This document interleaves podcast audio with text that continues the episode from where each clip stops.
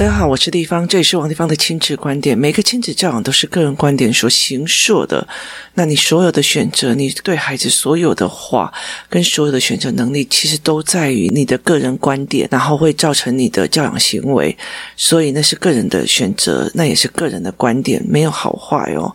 那王地方的亲子观点，在许多收听平台都可以听得到。就是我在就是协助孩子们成长的过程里面所产生的思维跟模式哦。所以它其其实并不是一个教学的一个课程，它也不是一个教学的一个呃所谓的音档哦，它是一个我的教学记录，跟我的就是教养记录，跟我的思考记录哦。那如果你有任何的问题或想要跟我联系，那可以到我的粉丝专业，或者如果想要购买教案，可以到虾皮的网站上去买。那接下来我也会有那个 YouTuber，就是把一些教案里面的逻辑把它放上去哦。那今天我们来讲一件呃事情哦，应该是这样子讲，在我那时候在成立工作室的时候哦，我的女儿她是很小的时候，她就一直在所谓的游戏团体这样子玩。那那时候每次遇到事情，就是我跟她一起协助，一起做什么。我觉得女儿她其实，在那个整个玩的过程里面哦，她其实。问题比较少哦，他的问题其实没有那么的多，常常那个时候都是我跟他两个人哦，爸爸那时候一天到晚都在加班都不在，那所以其实我们就有很多的对谈，然后很多的聊天，很多的一直在说话的那个过程哦，那。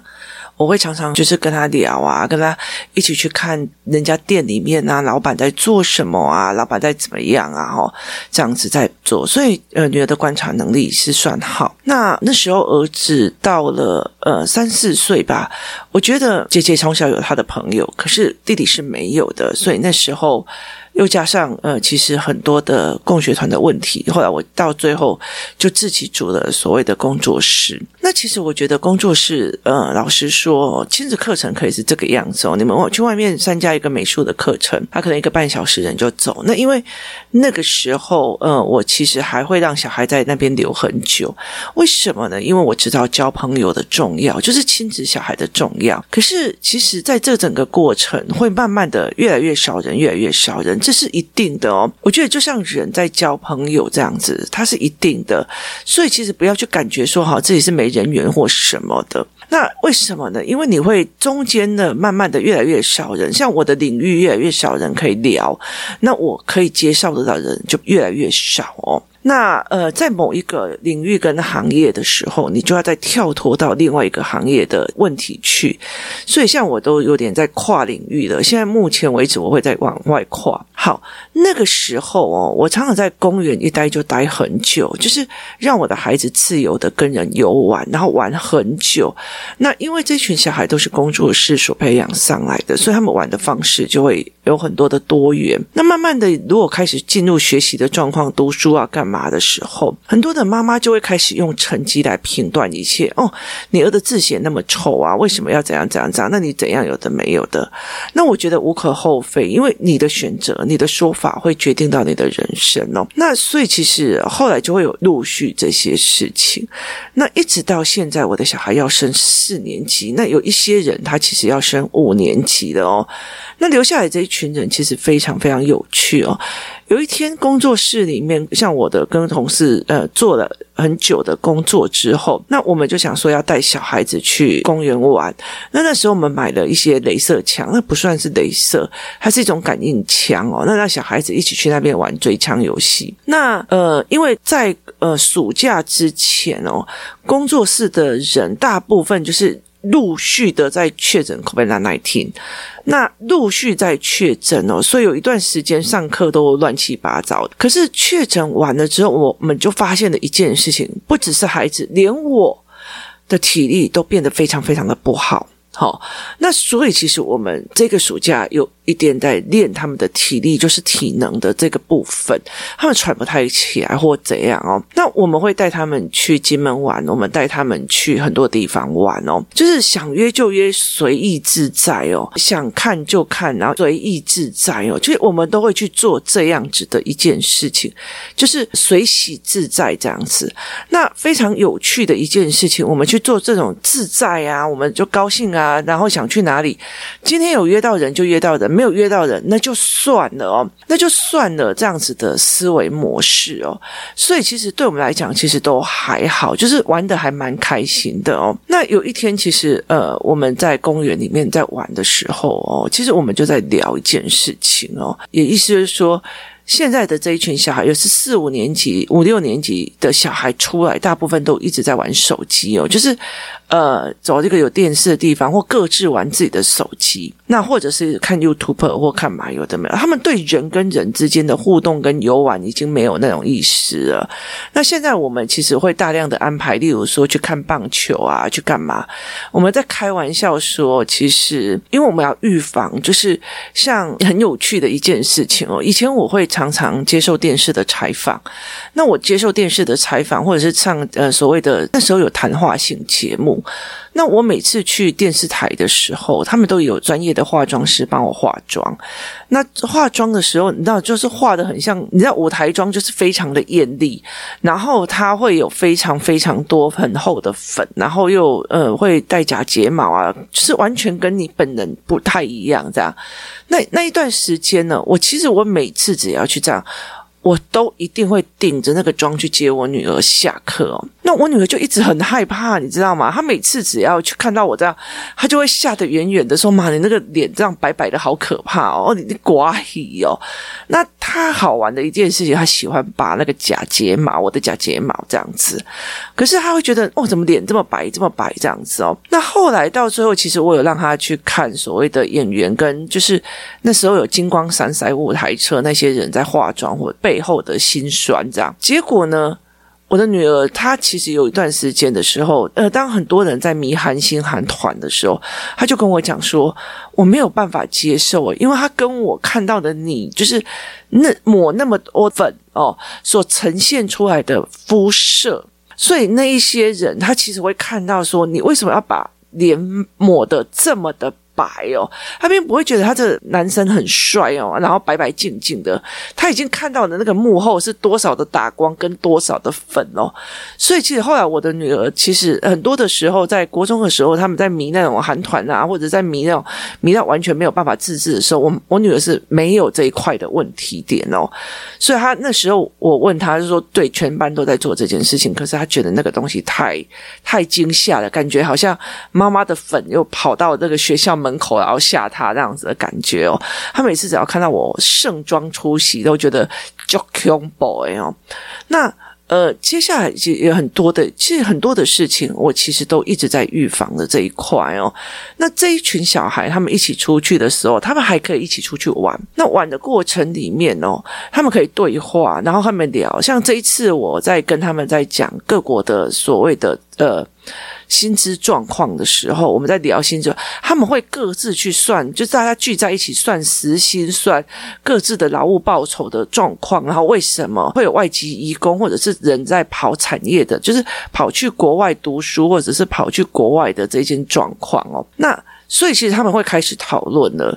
那我们现在也就开始，就是呃，非常感谢那种黄金甲他办的活动哦，因为因为我们基本上我们不不是棒球咖，那结果这一次呢，因为他黄金甲办的那个活动，有一边烤肉一边看棒球。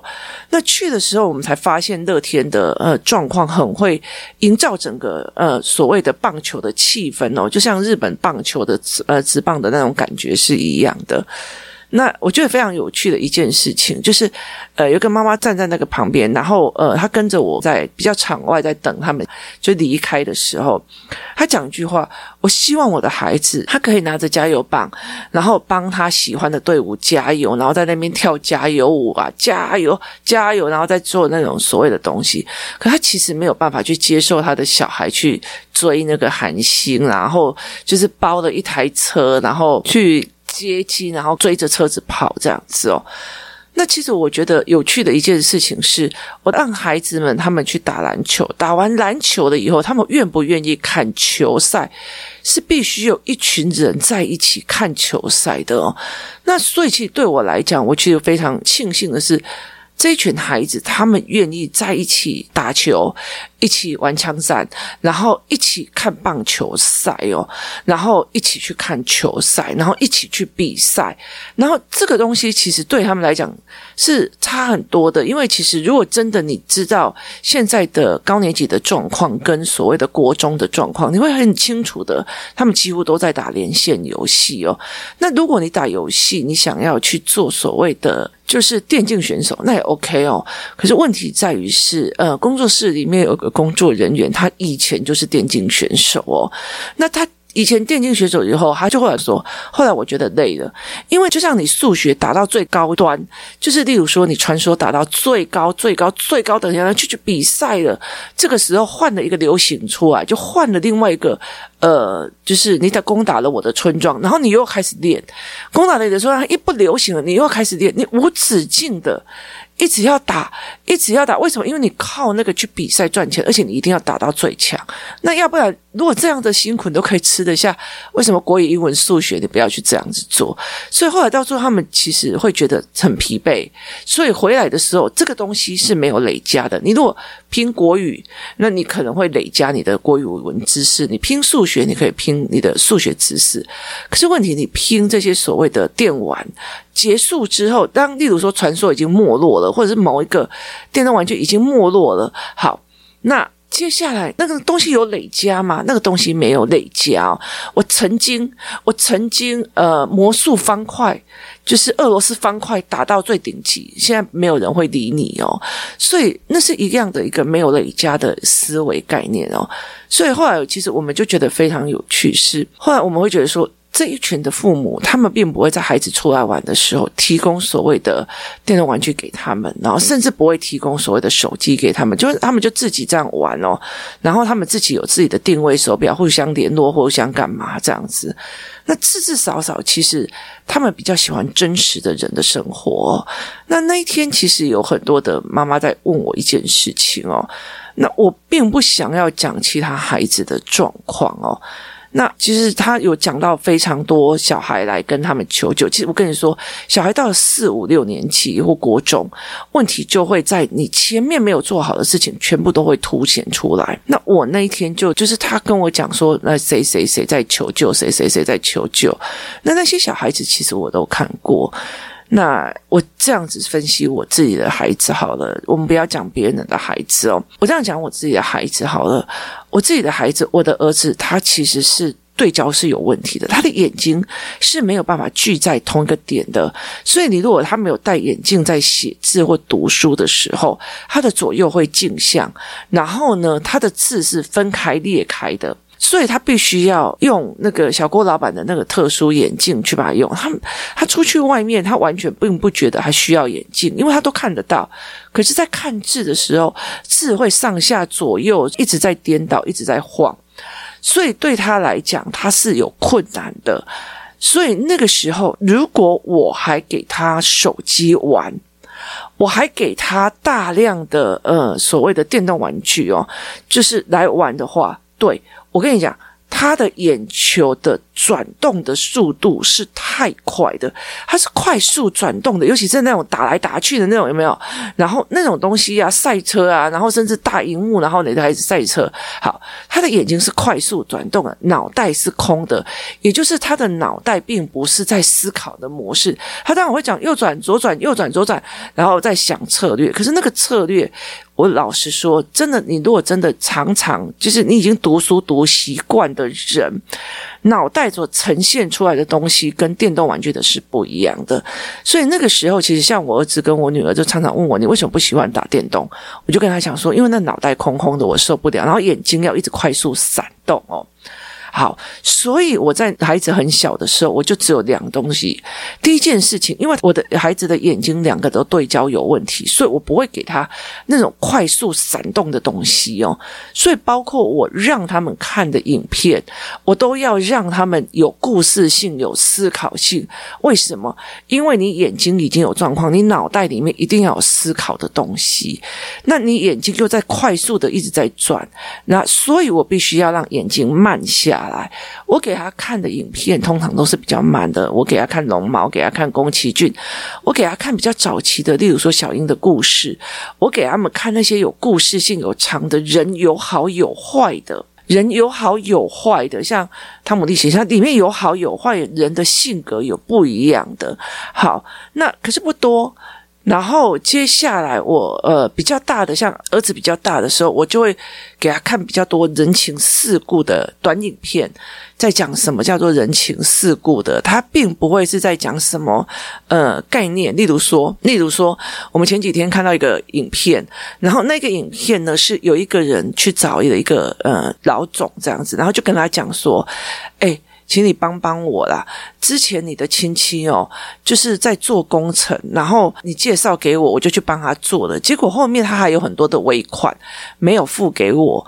那这个人就讲说：“诶，我记得这件案子已经做好了五六年。”他说：“对，做好了五六年。”那我也帮你催过债。对，他说：“催你催了一次，他给你几千块；你催一次，给你几千块。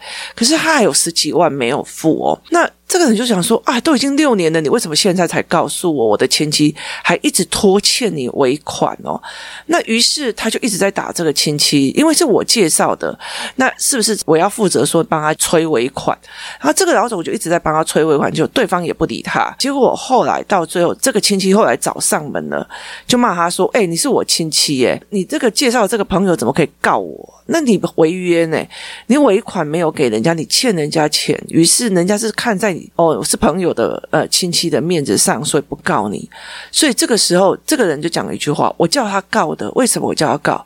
因为人家看在我的面子上，让你拖欠款这么久，那你却你却赖账赖成这个样子，我不叫他告你，我叫他干什么？所以其实他这其实是就事论事的人情事理这问题的影片。那影片看完了以后，他们会大概想一下。这个东西它到底是什么样的逻辑或怎么的？所以其实我一直在摆脱它来。如果电动玩具跟有些影片是会让它快速带动眼球的感官，可是脑袋是空的，笑一笑就没了，笑一笑就没了。例如说看那像最近呃，因为我工作室里面有一些小孩很喜欢看麦块的解释，有些两个人一直在打麦块，然后拍出来的影片，然后都一直乱七八的脏话这样。那可是其他小孩就那很无聊诶，那真的很无聊，他们都不知道在干嘛。意意思就是说，那很无聊，没有思考性。那我就知道他们为什么喜欢有思考性。我会让他们看，例如说像阿啾，为什么？因为他很好笑，但是他有起承转合的脉络。你就算要给他看影片，我也会让脑袋里面是动的，要想剧情的，要想逻辑的，好笑也要有剧情哦。为什么？就是。我减少他眼睛的动，然后增加他脑里里面的思维模式。这个东西其实是我一直在做的。那我会给小孩买那种小小的那种掌上型游戏机，很小的。然后其实就是小时候我们在玩的那种红白机，小小的，那只有三个玩具。那个通常都是在他们在不方便等人的时候，就是他在等我做什么事情的时候用。可是自从我的儿子。发现了阅读器里面有一千五百本的书，然后里面还有包括整套的《航海王》啊，整套的《怪医黑杰克》啊，整套的《柯南》。之后他们走到哪里，就是一直在看阅读器哦，就是全工作室的小孩，就是一人一本阅读器这样子在跑。那很简单的一件事情是，我一直带着他们思考。漫画有一大的部分，它其实有一些有剧情，有一些是片段的。我比较不喜欢科学的漫画，因为它的连接词很少，然后有时候是为了想要有创意，然后加了一些没有逻辑的剧情哦。所以其实。我一直在防着我的小孩去做这一件事情，就是眼睛过度的快速转动，脑袋又是空的。好，那这样子的东西到了五六年级的时候，五六年级他面对的字越来越多，文字越来越多，然后状况越来越多的时候，那像有些小孩是特殊体质，像我的两个小孩都特殊体质，所以他们灵感应又更多，所以你就更不能给他一直跳频、一直跳频的东西，他会被干扰。所以其实我后来其实一直在做一块事情，就是我一直在协助这一群的孩子建立思考、建立逻辑，然后建立共同游玩的默契，跟建立好玩，然后可以一起对话，可以一起聊天，然后一起犯错，然后一起去学东西。我们可以一起去在棒球场，然后再加油，然后我们一起可以去打篮球，我们可以一起去玩个枪战，或完成什么真实的，让这一群小孩去做，然后甚至我们一起去看一个展，然后在那个展里面聊天，然后为什么这个展怎样，为什么那个的展怎么样？好，它是一个真实的，它其实到四五年级越来越少，没有错。社群里面有在讲说，小孩子越年纪越大，他越来越少，大部分聚在一起都是打电动，没有错。那可是我在很早之前利用游戏团就一直在做这件事情，而且其实会慢慢的就是像说有些这样在讲。如果今天这群小孩他喜欢只有打打杀杀的，可是当这一群团体我放下去电影，大家一起看的时候，就是妈妈们放下电影的时候，大家一起看的时候，他们也会配合着看，会慢慢的帮他的从想要那种打打杀杀的影片变成的比较沉稳思维性的，你就比较好跳。可是我在家，你想要这样看一下这样子的影片，他马上把你跳掉了，他没有意思哦。所以在这整个过程里面，我是怎么去拉着这样子的游戏团？一直一直的往前走，就是这样子的原则跟原理。我必须拉着他们这一群这样子走，走到现在，他们快要四五年级了。他们没有人在沉迷电玩，没有人在沉迷什么这样子。所以，其实对我来讲，我说我宁愿让这一群孩子这样自由去玩，然后我宁愿还在守在那个公园，他们要打球打到很晚，那我 OK 的。可是问题在于是，如果现在有一个人拿着那个电玩过来，然后招呼大家玩的时候，之后，他们其实就会一直全部都被拒过去。那还好，这一群的人，我们有时候带实验，有时候带科学，有时候带商业，有时候带做一些事情。有些人在教他们，哎，怎么玩以前的玩具啊，然后怎么在做，所以。慢慢的让这一群小孩完全不太一样，一起约去看棒球，一起约去玩 SPA，有很多的方式让他去接触真实的人哦。所以其实我的孩子，像我的女儿好了，她的眼睛是散的，她会上下左右对焦都是对不起来，她读书读得非常的辛苦。老实说，其实只要韩团一来，如果那时候我没有顾她这一块，那我没有让她用思维的这一块，其实谁牵的电玩啊，或或者是韩团，然后或者是迷恋那些化妆什么的，他就跑了，他就不会在知识上。所以我知道他的眼睛不 OK，所以我第一个。他的眼睛，我就尽量不要让他一直在快速的动。第二个，我一直在拉他的思维模式，走到哪里，你们会看到我在讲商业，你们会看到我在讲人情世故，你们会看到我听到我在跟孩子们讲为什么什么的原理在哪里，经营模式在哪里。因为你走到哪里都有商业可以聊，你不怕跟小孩没有话题，而且商业这个逻辑其实可以帮助他们非常非常的多的哦。所以其实那是一个非。非常有趣的一个概念，那你有没有想要去做这一件事情？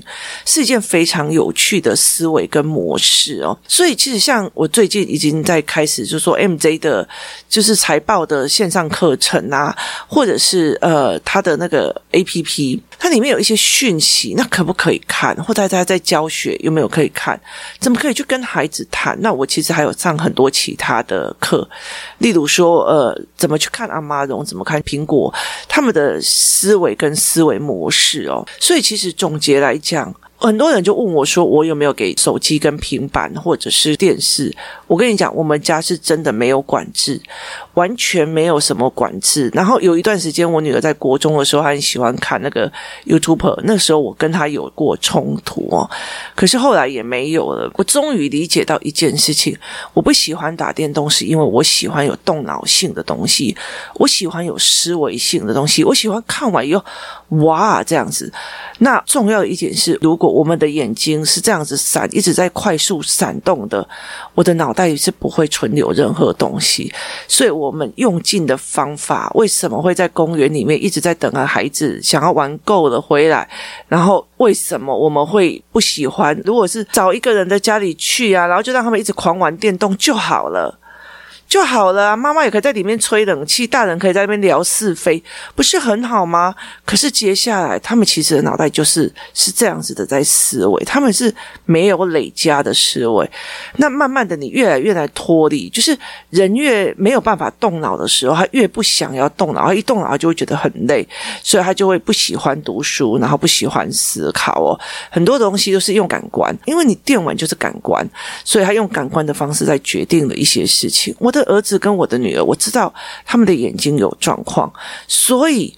我常常在家里，我们家有很多的电视可以看，我们家有很多的影片可以看，我们家有非常多的东西。但是我们家最多的一件事情就是，我们可以聊到，或者是一直在做教案，或者是一直在看某些书或某些东西哦，弄到他们没有时间去做这件事情哦。然后，例如说在思考某一些数学的状况，像昨天我就在跟他们讲说，像数学的乘法跟两位数乘法、三位数乘法，别人教的是算式，我要让他。们一直思考，一直思考，自己去推演那个算式哦，所以他会觉得，哎，妈，原来是这个样子，妈，原来是那个样子，然后我就这样想通的感觉有没有很爽哦？想会的感觉有没有很爽哦？所以就像我们之前在讲的，你怎么让他去延伸一个学科，就是从不懂变到懂的那个爽劲，让他一直。一直去体会，他就会很好奇这个原则原理是什么，这个原则原理是干嘛，所以他喜欢那种从不会变成会。过瘾的那样子的感觉，那就差非常非常多的。所以，其实我后来其实，在看很多的孩子，他们到了五六年级的时候，变成很过动啊、躁虑啊、很干嘛的没有的时候，其实我常常会在想一件事情：如果我没有一直在拉孩子的思维模式，一直哦，原来是这样，我会了，过瘾呢，我也这样学到了，哦，过瘾呢。好，那一直在一直闪，一直闪。你在小孩子在打电动的时候，你去观察他的眼睛，然后你去看他的。眼睛里面是不是有神在看？就是真的是脑袋里面有在思考，知道怎么用，知道怎么，还是只是啊啊啊啊啊那种感官？那个时候，其实你就会清楚的几件事情。因为我的小孩，我很清楚的一件事情，他们两个眼睛。是比别人更不容易对焦的，所以他如果一打电动被眼球这样吸，快速转动，他们会更容易不进入思考的模式。所以我那时候是一直大量的让他们思维，然后陪他们聊天，然后一直在做很多的教案呐，然后甚至我任何一个数学或任何一个角度，他们只要敢问我说为什么这个逻辑是怎样推演出来的，我就一定会去找出答案，然后我们一起推演，一起弄。他们喜欢动脑的感觉。觉不喜欢脑袋空空啊啊啊啊玩玩这件事情就没了，那我就赢了，我就赢了。我现在也可以一直打电动，可是我不会，我不喜欢那个脑袋空空的打完的感觉。有东西可以想，有东西可以思维，然后想通了那样子的感觉，对我来讲非常的愉悦。原来有人这样想，原来有人这样思维。也非常的愉悦，所以其实不是在于拥有了哪些知识，而在于你的思维底线是什么。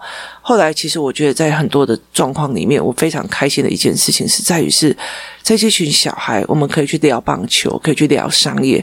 其实我在讲说去这一次的棒球场的时候，我不只可以跟我的孩子讲，我还可以跟其他的孩子讲，包括我们去看机场捷运两边的建筑为什么会是这个样子，它的逻辑是什么？什么叫做开发？什么叫做未开发？呃，例如像机场捷运，你到新庄那边的时候，一边那边全部都是铁皮屋的工厂，另外一边都是新的呃市政。在造镇，那那两边的左右，你可以看到两种不同的风景。你怎么跟他讲都市发展的？你怎么跟他讲产业的？非常的有趣，每一个过程里面，你都可以学到东西。他们脑子里面在想：哇，原来这样，原来那样。妈妈为什么是这个样子？当妈习惯动脑的时候，他们就懒得去这样子在做。我也非常庆幸，到最后我们不会去找那种会把电动玩具带出来，然后找一个电视，就让他儿子来教我们怎么打电动的那一种孩子一起出门。这里没有，所以其实对我们来讲，我们就是让孩子玩，让孩子去思维。那这也是我一直在控制的。如果我的儿子他的对焦就已经够难了，我还给他这些所谓的电玩，那些有的没有，小时候还是这样子在做的话。他现在一定是过动，然后注意力不集中，加上非常非常多的症状哦。那真的要调，就要真的很辛苦，而且要找对团体哦。所以像工作室里面，像我的姐妹，她就把小孩子赶快拉来跟这一群小孩一起玩，一起思考，一起做。然后妈妈们在上班的时候，他们一起在那边讨论事情，慢慢的把这件事情弄起来。所以很多人都不知道，我早期为什么要这样经营游戏团体，那么累，还在那个公园里面这样子弄哦。其实慢慢的，等你们孩子到了五六年级跟国中，你其实就可以清楚的知道那个差别有多大哦。很多时候是因为我们没有想得更远一点哦。那我是在分享说，我怎么去想我自己孩子，我知道他们的眼睛不 OK，我觉得他们的眼睛很难真的把书读到非常的专精，但是他的思维模式，我一定要比别人。练得更好，让他们喜欢思考，喜欢想东西，而不是眼睛快速转动，头脑在放空的那个状况。我觉得做电竞选手也非常好，你可以把它当成职业，但是他也非常非常的辛苦，而且那个辛苦是没有累加的。那这都是个人观点，你可以决定你自己的个人观点，来决定很多的事情。只是我很早以前就已经在预防。他们高年级的时候，沉迷在电玩里面回不来的，然后没有办法跟真人一起互动的这样子的状况，所以我让他们高度的喜欢跟真的人跟人互动哦。今天谢谢大家的收听，我们明天见。